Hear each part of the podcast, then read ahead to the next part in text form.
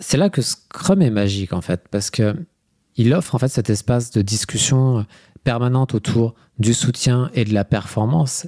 C'est la sprint rétrospective. Donc en fait, il offre un cadre dans lequel une opportunité à toute l'équipe de se dire ok, comment ça se passe pour nous? Qu'est-ce qu'on pourrait faire de différent? Comment est-ce qu'on pourrait être plus soutenu? Comment est-ce qu'on pourrait s'aider les uns les autres? Comment est-ce qu'on pourrait être meilleur? Comment ça pourrait être plus joyeux? Comment est-ce qu'on pourrait avoir plus d'impact? Comment? En fait, on a un endroit en fait qui nous est réservé pour cette discussion-là. Alors après, on en fait ce qu'on veut. On peut le rendre très productif ou pas.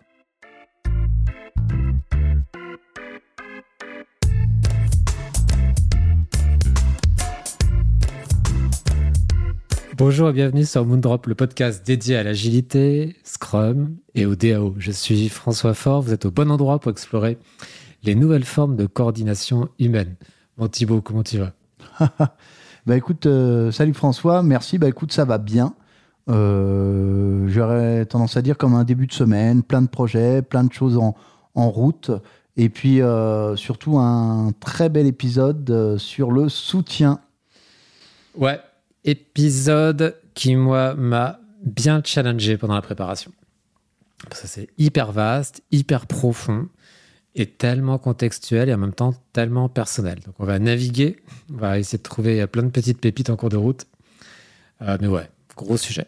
Gros sujet parce qu'il est à la fois personnel, il est collectif, et puis euh, c'est surtout un sujet qui n'est pas vraiment traité. Hein. Il n'y a pas beaucoup de littérature dessus. Mais grave. Ouais, ouais. Et euh, ouais, alors qu'en fait, on a tous besoin d'un énorme hug. on a besoin de soutien.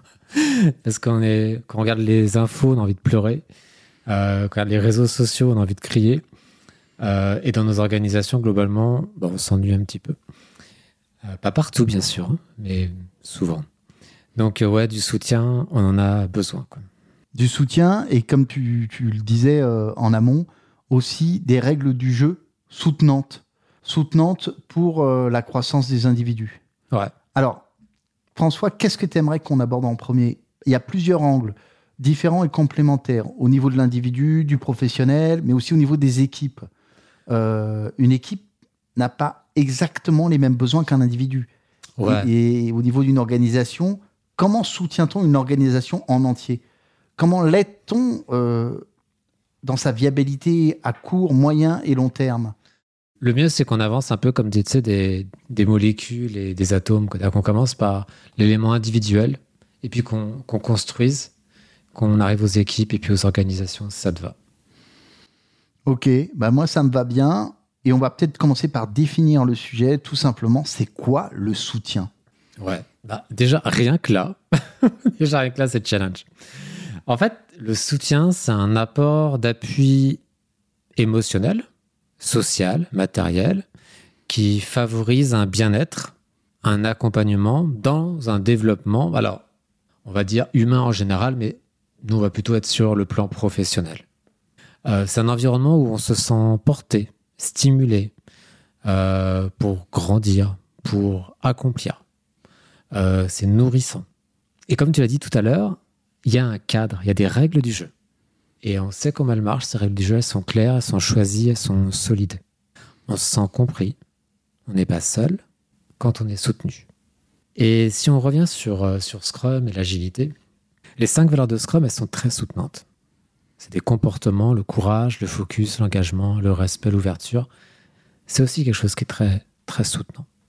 C'est- assez chouette et c'est très bien de faire le, le lien avec Scrum. Euh, mais est-ce que toi, tu as une expérience, que tu nous partager une expérience où tu t'es senti particulièrement soutenu? Et un peu quel a été l'impact sur toi? Ouais, il y en a plein, mais il y, en- a une qui, me plaît bien, en fait. C'est quand j'avais fait, euh, il y a quelques années, en fait, ma, ma PSM, euh, c'est Professional Scrum Master, la, formation de référence de Scrum.org euh, à Burlington, à côté de Boston. En fait, c'était- un peu intense pour moi parce que derrière, j'avais un train the trainer, j'étais dans mon parcours pour devenir PST, en fait. Donc, je me sentais sous pression. Ben, j'étais à Burlington, ça parlait anglais toute la journée. Déjà, rien que ça, c'était assez challenge euh, en soi. En plus, le contenu de la formation, il est intense. Bon, bref, j'étais assez pris en fait.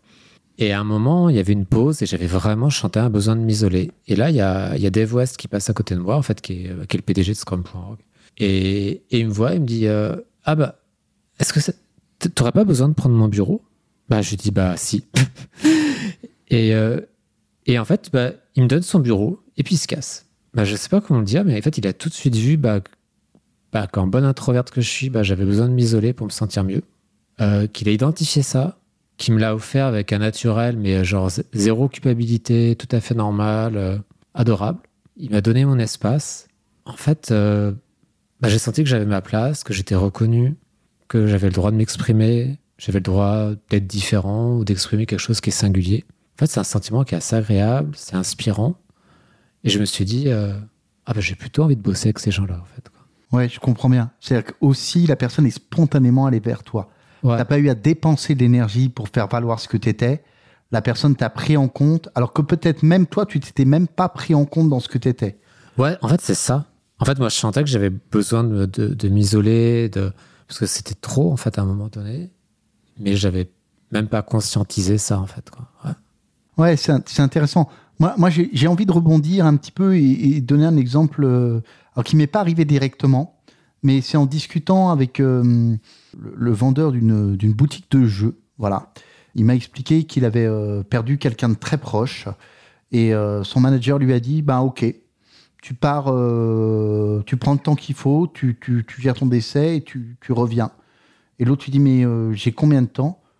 Et son manager lui dit ben, rappelle-moi dans une semaine. Et une semaine après, l'enterrement a eu lieu, mais il a encore des choses à régler. Il rappelle son manager et son manager lui dit euh, ok, ben as besoin de combien de temps? Encore une semaine? Ben tu les prends. Et ce qui était chouette dans cette histoire, c'est que c'est non seulement le manager qui a pris la décision, mais que la décision a été suivie par l'entreprise. C'est vraiment des congés qui ont été offerts par l'entreprise, c'est-à-dire qui étaient hors du process. Donc, c'est-à-dire que l'entreprise avait cette espèce de liberté d'accompagner et de soutenir les gens hors d'un process. Et ça, c'était, je pense, assez. Euh, c'est fort. Ça, m'avait marqué parce que euh, ça laissait aussi le, libre arbitre et au manager de, de, de, se mettre en position de soutien. En fait, ce que tu dis, c'est que le manager, il a soutenu l'employé, mais que l'entreprise, elle a soutenu le manager. Elle a soutenu sa décision, en tout cas, complètement. C'est exactement ça, quoi. Et alors, si on va un peu plus profond, ou encore précise un peu les choses, quels sont les éléments essentiels dont un être humain a besoin pour se sentir soutenu et épanoui bah Alors, c'est hyper dur de généraliser, c'est très contextuel, culturel, tout ça, tout ça, tout ça. Néanmoins, globalement, je pense qu'on peut dire que globalement, un être humain, ce qu'il veut, c'est de l'indépendance, pas dépendre d'autrui, ou en tout cas un niveau de dépendance qui est, qui est confortable pour lui ou pour elle, et puis une vie simple. On veut que nos besoins fondamentaux ils soient assouvis, en fait, soient satisfaits. Alors après, ça ne veut pas dire que pour aller vers euh, cette image qu'on a de notre vie simple, on n'est pas prêt à mettre en place des trucs méga compliqués.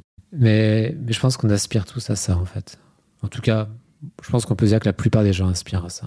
Alors, euh, c'est sûr que par indépendance, il y a une notion psychologique, matérielle, euh, spirituelle, et que ça va être propre à chacun, euh, le, degré de collaboration avec les autres ou pas.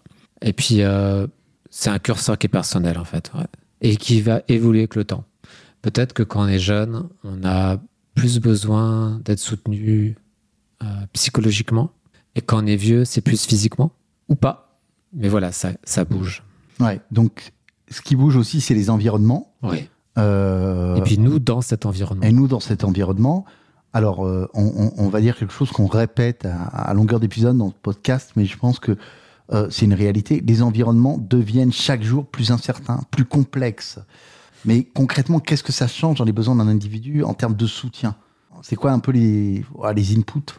Ouais, c'est vrai qu'on rentre un peu dans l'âge de l'exponentiel. Et c'est vrai que quand le monde était plus lent, plus statique, on avait le taylorisme, on avait le paternalisme industriel. Je te fais une maison et tu bosses pour moi. et puis c'était aussi un, outil de contrôle social. Euh, aujourd'hui, il n'y a plus personne qui voudrait vivre là-dedans. Parce que c'est trop statique euh, et qu'aujourd'hui, tout bouge dans tous les sens. Et peut-être qu'il y avait un truc qu'on avait en soutien à l'époque, euh, qui était peut-être l'esprit de classe, peut-être qu'il y avait de l'entraide. C'est ce qui s'est dit. En vrai, je ne sais pas si c'est un mythe ou si c'est vrai, pour être très très franc. Je pense qu'il y a peut-être un peu des deux. Euh, parce que le, passé, il est toujours un petit peu euh, embelli, en fait. Hein. C'est clair. C'est clair que le passé, il est. Avant c'était mieux. Ouais, voilà. On le sait, on le sait, le passé est toujours en, en, en value. Je me méfie de Mais, ce euh, truc-là. ouais. Mais oui, oui, on peut dire que concrètement, on, pourrait, on peut imaginer que le problème était résolu dans le terrorisme. Euh, mais maintenant, avec l'émergence de la complexité, de l'incertitude, à part mettre des tables de ping-pong ou des baby-foot, on est assez démuni en entreprise sur le soutien aux individus. Ouais, parce En tout fait- cas, c'est peut-être un, un- même un- quelque chose de, de même d'invisible cette notion-là, quoi. Ouais, c'est- vraiment pas simple parce que avant il y avait des recettes parce que le monde était statique. Aujourd'hui, vu que tout bouge, en fait, la taille unique pour tous, ça marche pas en fait. Et donc, on va tous coproduire ce cadre euh, de soutien, c'est-à-dire que l'organisation peut entamer une discussion et les collaborateurs, les employés, les leaders vont la continuer. Et que dans certains bouts de l'organisation, ce qui va être soutenant, c'est ça, et dans d'autres, ça va être autre chose. Et, euh, et c'est vrai que t'as parlé du ping-pong, ou du baby-foot, c'est terrifiant parce qu'on voit bien qu'on se dit, bah, ah, on met ça, tout le monde va être content. En fait, ça devient la nouvelle cravate, ça devient la nouvelle norme, et c'est pas du tout soutenant. Par contre, si une équipe, à un moment donné, décide, par et pour elle-même, que c'est ça euh, qu'il leur faut pour leur pause, ah, ben là, là, ça devient soutenant. Euh, et ça, c'est des choses qu'on commence à voir même dans des trucs qui sont très, très euh, hiérarchiques et structurés. Tu prends une mairie, par exemple. Il y a de plus en plus des budgets participatifs. Alors, c'est encore un petit peu gadget, mais ça montre en fait qu'il y a- qu'on a besoin d'une co-création. Euh, il y a tout le phénomène euh, qu'on a depuis les années 2005-2006 euh, du bring your own device. hein. Tu viens avec ton propre matériel au travail.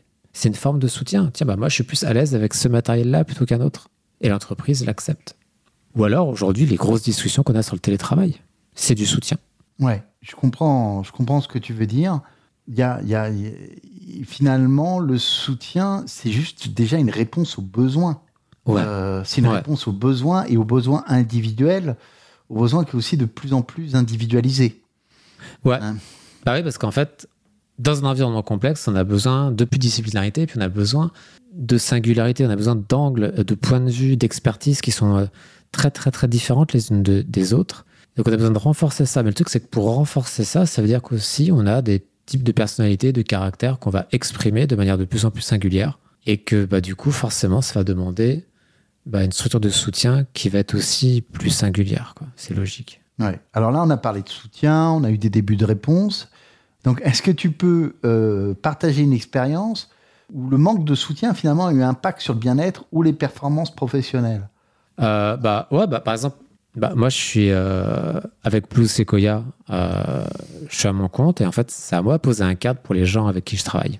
Donc cette discussion là, je, bah, je l'entame Euh, et les autres y répondent hein, et on co-construit.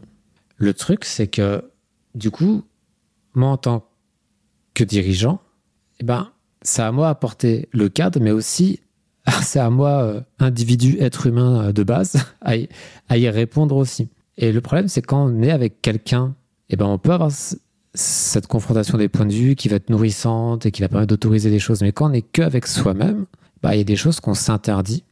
Et donc, du coup, ben, il y a peut-être un effort à, à s'autoriser des choses. Tu vois, par exemple, c'est comme le fait de, de prendre un jour de repos ou, euh, ou de partir en vacances en plein milieu d'une saison qui est intense professionnellement.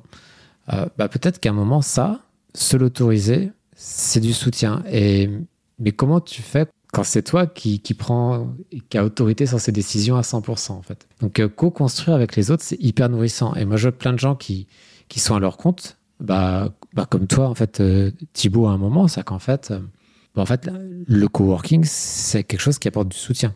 Parce que du coup, il y a une structure où on va co-créer, faire un espace ensemble, ou quelqu'un qui n'arrive pas à faire quelque chose pour lui-même, bah, d'autres vont lui dire Ah, bah, tu peux faire ça, et du coup, il se l'autorise.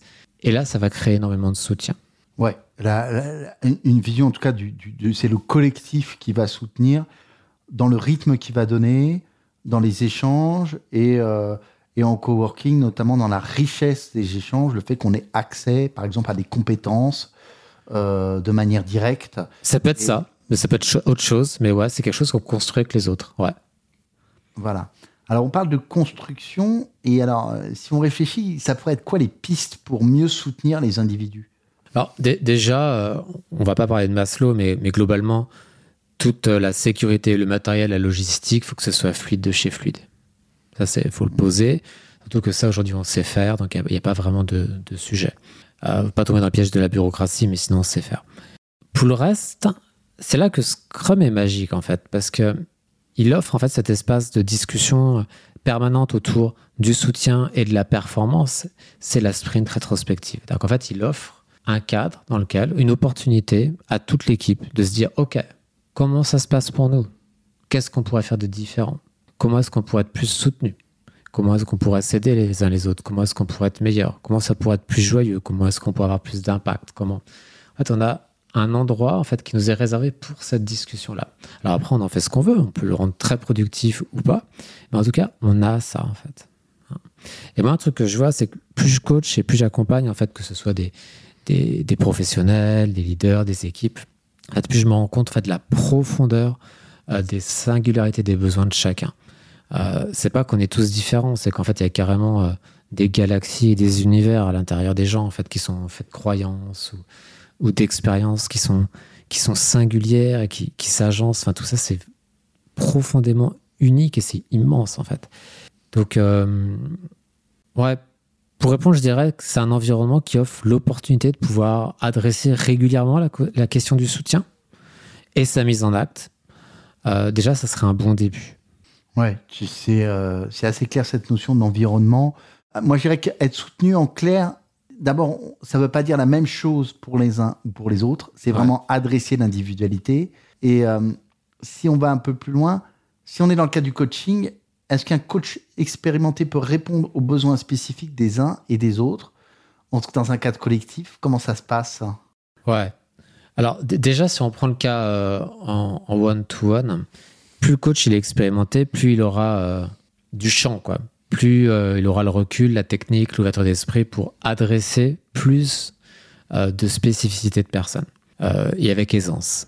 Mais néanmoins, enfin sa personnalité, c'est sa personnalité. C'est-à-dire qu'en fait, il va dégager une signature, une façon d'être, des émotions, un comportement qui va plaire ou qui va pas plaire.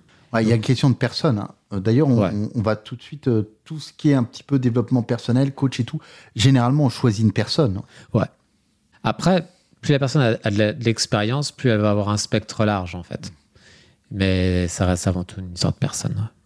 Alors, je crois que tu as été. Euh, toi, toi, même, tu as une expérience de coaching de ton côté? Ouais, bah, moi, je suis, moi je, suis, coaché, mais c'est vrai que j'avais essayé euh, plusieurs coachs. Et il y en a un, tu vois, euh, qui, qui m'a marqué parce que c'est un, un, coach qui est très, très connu sur le plan international, qui est hyper compétent, qui écrit plein de choses, qui que tout le monde adore, que voilà. Et ce coach-là, en fait, bah, il m'a coaché. Et en fait, dans son comportement, moi, son comportement, je l'ai vécu un peu comme une violence. Or qu'il n'était pas violent, même pas du tout. Mais sa façon d'être, pour moi, c'était un peu euh, un danger. Or qu'en fait, il n'avait pas de danger, mais c'est voilà, c'est l'interaction avec moi. Et du coup, bah, je, me suis euh, assez fermé et c'était pas forcément un contexte qui était des plus épanouissants pour moi, donc j'ai vraiment pas continué. Or que pour d'autres, c'est juste génial. Donc là, on voit vraiment que d'une personne à l'autre, il peut y avoir des grosses, grosses différences. Oui, donc c'est vraiment. Euh, ce qui est en jeu, c'est la relation, tout simplement. Hein. C'est la relation qu'on a et c'est ce qui se met en place dans la relation. Alors, ça, c'est à titre interpersonnel. Mais du coup, si on se place dans le cadre d'une organisation qui monte une offre de coaching ou de soutien à ses équipes, comment toi tu vas adresser ce point? Bah ouais, il y a plusieurs niveaux. Déjà, le niveau de la, de la compétence et du professionnalisme, ça, c'est pas négociable. C'est la base de la base.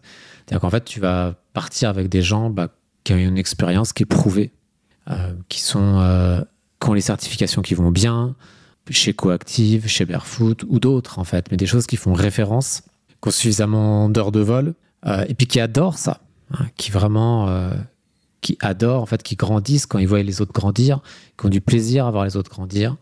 Déjà, ça, c'est la base. Et puis après, après bah, ça va dépendre. on va vouloir mettre de la diversité on veut des gens qui ont, euh, à partir de cette base de professionnalisme-là, qui ont plutôt tel type de comportement, tel type de comportement, des visions qui sont un petit peu différentes pour justement bah, nourrir cette diversité-là euh, des, populations qu'on va soutenir.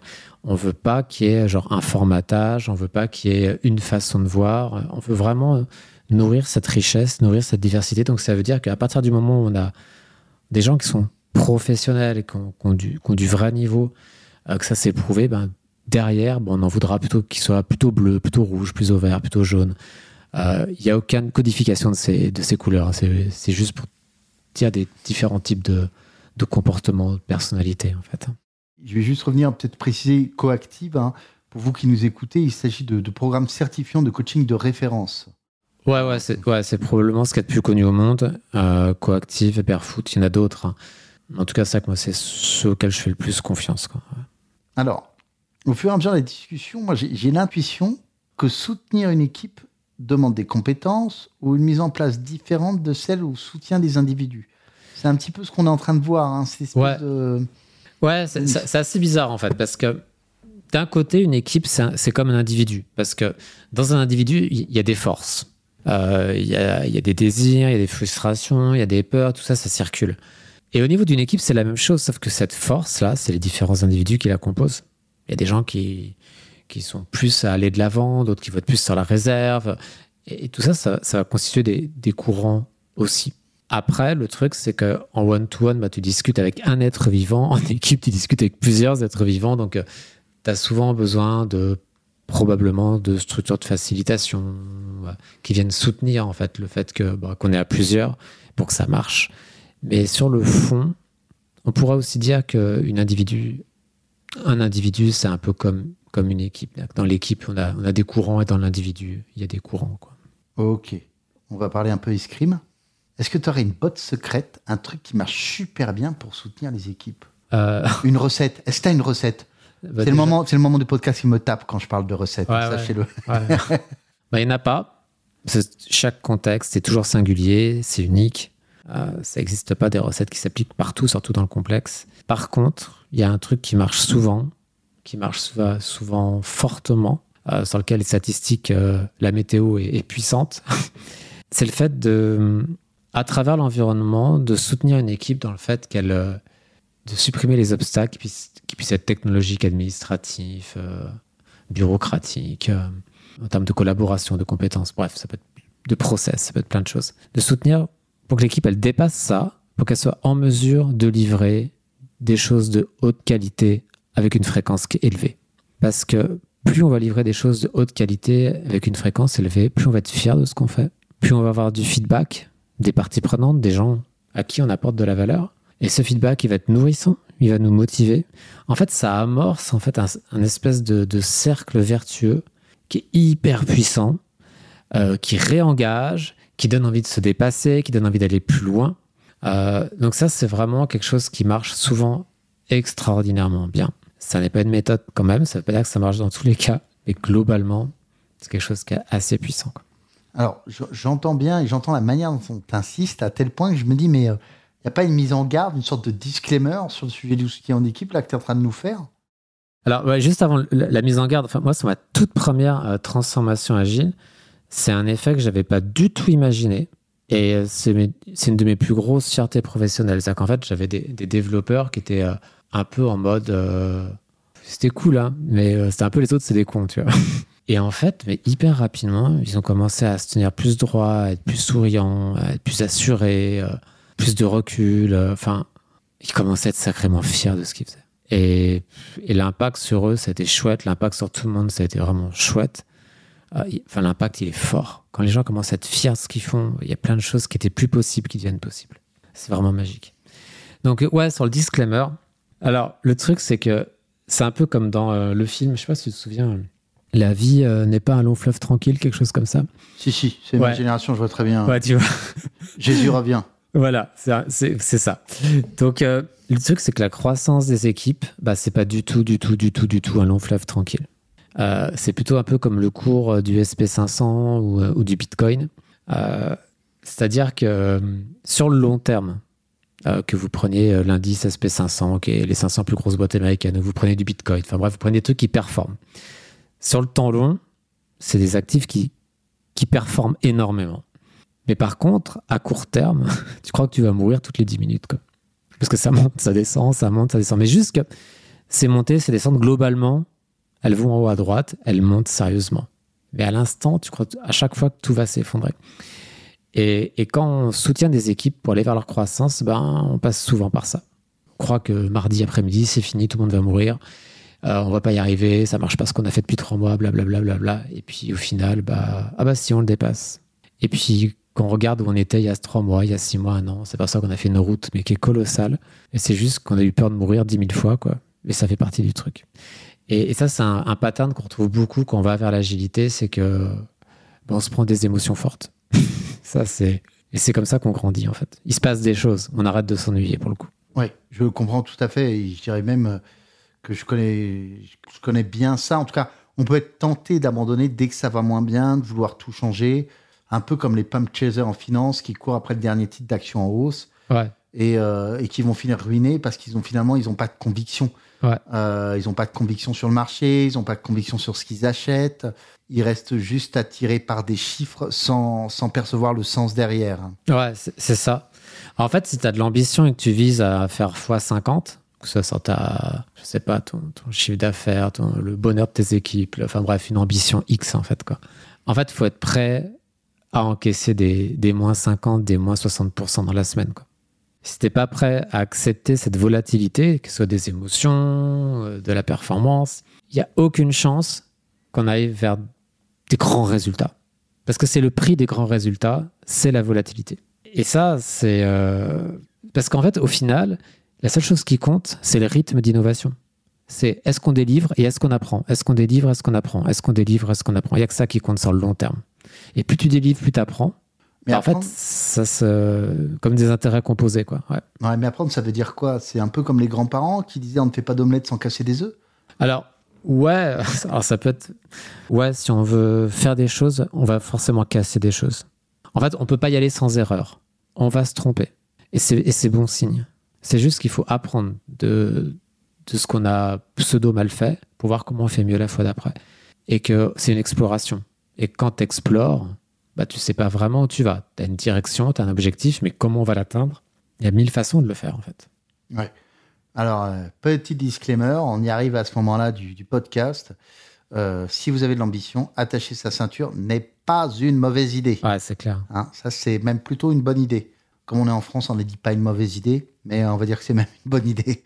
À propos de changement, je vois de plus en plus d'équipes en télétravail et de manière asynchrone comme par exemple sur plusieurs créneaux horaires différents, euh, notamment dans les DAO. Hein, on connaît bien ça, mais euh, ça émerge, ça émerge pardon, aussi dans les organisations plus traditionnelles. Euh, il y a des conseils pour soutenir un peu ces équipes?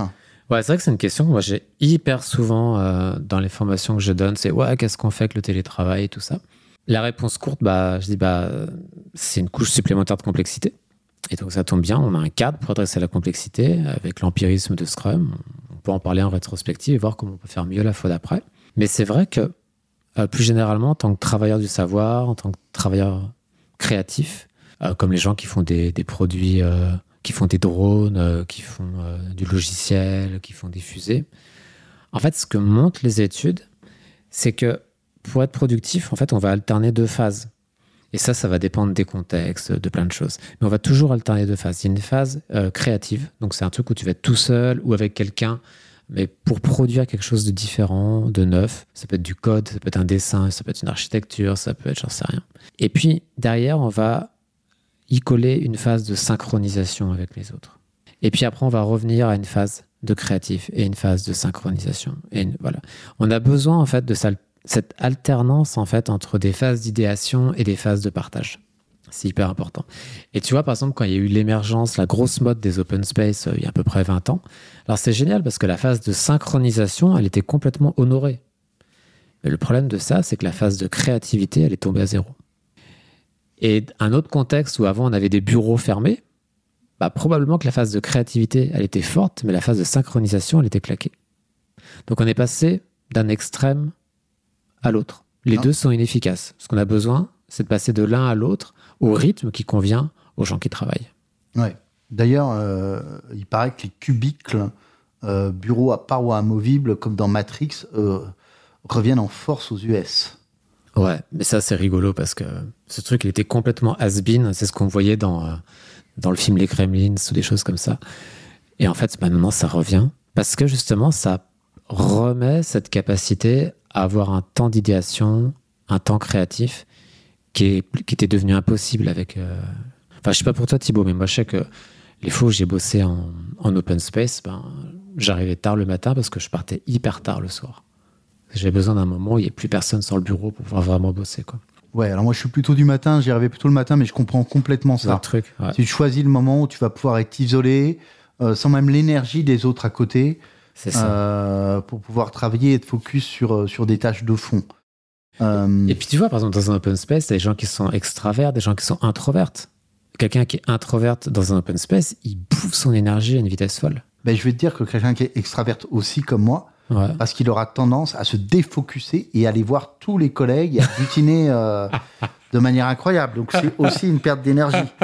Hein bah ouais, Alors, c'est vraiment pas, pas top ces trucs. On a parlé de bureau, on parle d'environnement, mais il euh, y, a, y, a une autre chose qui, qui peut faire, du, qui, a, qui porte un rôle dans le soutien aux équipes, c'est le leadership.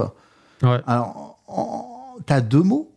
Finalement, on va te demander en deux mots, parce qu'on est un podcast concis, hein, euh, deux mots pour, euh, pour parler du, rôle du leadership dans le soutien aux équipes?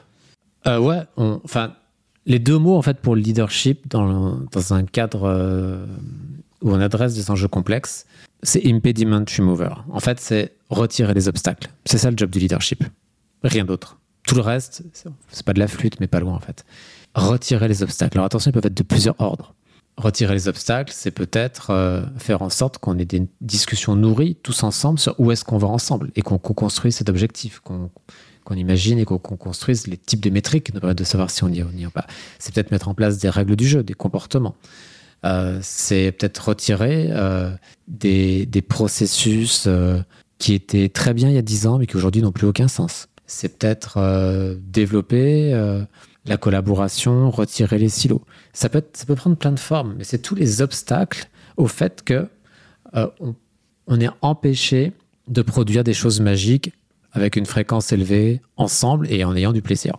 En fait, l'image qui est intéressante, c'est euh, le sport qu'on qu'on retrouve aux Jeux Olympiques, le curling. Tu sais, où tu as une espèce de, boule de granit que des équipes lancent. Il faut que ça aille le plus loin possible jusqu'à des cibles. Bah, en fait, c'est ça le job d'un leader. C'est le petit gars qui balaye devant le, le truc en granit. Parce qu'en fait, tu veux qu'il n'y ait aucun obstacle entre l'équipe et ses objectifs. C'est ça un leader en fait. C'est à ça que ça sert dans une organisation. Et c'est ultra précieux. On en a énormément besoin parce que ça demande du courage, ça demande de travailler bah, sur, l'historique, sur la culture, sur les processus, sur pas mal de choses. Ouais. Et, on peut aussi observer à l'inverse, qu'un, parfois à l'inverse, qu'un manager fasse peser sur les équipes les dysfonctions qu'on n'a pas forcément le courage d'adresser. Hein. Ouais, ben ça, c'est, la pire des situations. C'est que tu as un manager qui va appliquer les dysfonctionnements, bah, c'est comme ça que ça se passe ici, à un autre manager qui va euh, lui-même ou elle-même euh, l'appliquer aux équipes et les équipes bah, qui encaissent, bah, du coup qui font semblant, qui sont désengagés. Et là, on va jamais dans une situation d'innovation ni de livraison à court terme. Là, on est dans une situation où on fait semblant. Euh, et ça, c'est pas très nourrissant et c'est pas très soutenant. Là, on a des équipes qui ont énormément besoin de soutien. Et les managers aussi, soit dit en passant, ils ont besoin de soutien. Oui, ils ont besoin de soutien. Mais alors, pourquoi ils ont besoin de soutien? Enfin, c'est eux qui soutiennent. En fait, le truc, c'est que aujourd'hui, bah, les managers, ils savent pas comment faire par rapport à l'agilité. Ils ne savent pas comment faire par rapport aux environnements complexes parce que ils n'ont pas appris à l'école et personne euh, ce que c'est que le leadership agile, comment on adapte sa posture de manager à leader, comment on évalue les différents niveaux de maturité des équipes, comment on recrute dans un contexte d'agilité, comment on mesure l'agilité d'une organisation, comment on mesure l'avancement vers un objectif. Tu sais, en fait, c'est des choses qui n'existaient pas et qu'on nous apprend toujours pas dans les écoles de commerce. Euh, c'est pas simple. Donc, ils ont besoin d'énormément de soutien parce qu'en fait, ils savent pas quelle est leur place. Ils savent pas comment être utile, alors qu'on a énormément besoin d'eux parce qu'on a besoin de transformer les organisations, on a besoin de transformer l'environnement. Donc, euh, ils sont précieux, on a besoin d'eux, mais à être plus des leaders que des managers. Si, on prend une, euh, une, formation Agile Leadership, par exemple, de, de Scrum.org, la I, qui adresse ce sujet-là, de manière, enfin, moi j'adore. Le truc, c'est que le, contenu, il a 10 ans, quoi. Ah, c'est hyper récent. Mais ouais. Et, euh, bah ouais. tu, vois, moi, par exemple, quand j'ai, quand j'ai euh, fait mes premières transformations agiles, ça, ça n'existait pas, tu vois. Et il y a plein d'erreurs que j'aurais pas fait si j'avais eu la I à l'époque, Mais je savais pas, le contenu n'existait pas. Bon, bah, tu fais ce que tu peux, quoi. Ouais. Alors maintenant que tu sais, parce que maintenant François sait, si tu devais mettre en place une cellule de soutien dans une organisation, tu ferais quoi? Ouais, bah, déjà comme d'hab, chaque boîte a ses enjeux, son niveau de maturité, ses singularités, donc on peut pas avoir un truc qui correspond à tout le monde. Ceci dit, les trucs qui statistiquement marchent sur le plus de personnes possible. Ça serait une offre de service où on a un soutien aux discussions partagées sur où est-ce qu'on va en termes de business et comment c'est qu'on y est ou comment c'est qu'on y va. C'est quoi une métrique qui est toxique? C'est quoi une métrique qui est utile? Est-ce que cette métrique vient soutenir l'objectif? Est-ce que ce panel de métriques vient nous soutenir? Euh, Parce que souvent dans les organisations, on ne sait pas où on va. On dit, oh, on faut faire plus de chiffre d'affaires. Ouais, mais ça, c'est aussi un moyen. Mais où est-ce qu'on va ensemble? Donc, déjà, nourrir ça. Parce que si on ne sait pas où on va, bah, on risque pas d'y aller, en fait. Hein. On va faire plein de trucs qui servent à rien, on va s'agiter. Donc, déjà, soutenir cette discussion-là dans l'organisation, c'est clé. Le deuxième, c'est de soutenir les individus, tant individuellement que au niveau des équipes, donc euh, du coaching as a service. Ah, j'adore. Casse, coaching as a service. ouais, c'est ça. Le prochain, je sais pas si ça sonnait aussi bien. Aussi de la facilitation as a service. Donc, typiquement, euh, tu dois faire une réunion avec X, Y, Z personnes. On veut adresser un sujet, on ne sait pas trop comment faire bah, peut-être que si quelqu'un vient et, propose une structure de facilitation, qu'en plus nous on apprenne et que du coup la prochaine fois on n'a plus besoin de cette personne, on a grandi, on va arriver à être plus efficace, soit plus joyeux, on a plus de résultats, enfin on est mieux quoi. Donc de la facilitation de service aussi, très précieux. Par exemple basé sur les liberating structures ou plein d'autres formes de facilitation. Et puis, ben, avoir accès à l'excellence, donc des formations haut de gamme, certifiantes, mais choisies par les individus. Il n'y a rien de pire que euh, allez, toi, tu vas aller en formation parce que tu es trop con. Il n'y a rien de pire. C'est désengageant, c'est infantilisant. Bah, ce qu'on veut, c'est que ce soit les gens qui choisissent. Bah, c'est toujours le, principe de. Un, des principes de, l'agilité. C'est de prendre les gens pour des adultes. Acteurs de leur propre choix. Ouais. Voilà. Mais moi, je, vois un peu ta, ta suite de services, c'est intéressant. Mais est-ce que ça risque pas de créer une nouvelle forme de, bureaucratie un peu irresponsable où tout le monde discute, euh, tout le monde se fait soutenir, mais sans être vraiment responsable de, ses actes? Ouais, ou ça glandouille, quoi. Ouais. Alors, ça, des fois, on le voit.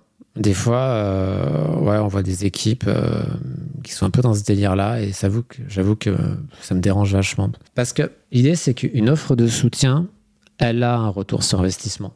Et que si notre offre de soutien, elle n'est pas capable d'aider les équipes, d'aider l'organisation à identifier c'est quoi le retour sur investissement et c'est quoi le retour sur investissement de l'offre de soutien, alors l'offre de soutien, elle n'a pas de ROI ou alors elle a besoin de grandir elle aussi. On a besoin en fait euh, de mesurer en quoi on contribue ou en tout cas, grosso modo, au retour sur investissement de l'organisation. Est-ce que l'organisation atteint ses objectifs? Est-ce qu'elle les atteint mieux? Est-ce qu'on est plus performant collectivement? Est-ce qu'on est plus rapide? Euh, est-ce qu'on innove plus? Euh, Est-ce qu'on génère plus de valeur, plus d'impact pour nos clients? Mais aussi, est-ce que les équipes sont plus autonomes? Est-ce qu'elles se sont appropriées les outils? Est-ce qu'elles en créent? Est-ce qu'elles créent elles-mêmes leurs outils? Est-ce qu'elles ont développé une Est-ce qu'elles ne sont pas dépendantes à la force de soutien? Est-ce qu'elles ont développé une forme d'autonomie, d'autogestion? Euh, est-ce qu'elles renforcent leur collaboration? Est-ce qu'elles réduisent les silos? Est-ce qu'elles collaborent plus euh, aux, quatre coins de l'organisation? Est-ce qu'on développe l'excellence technique? Tout ça, ça se mesure.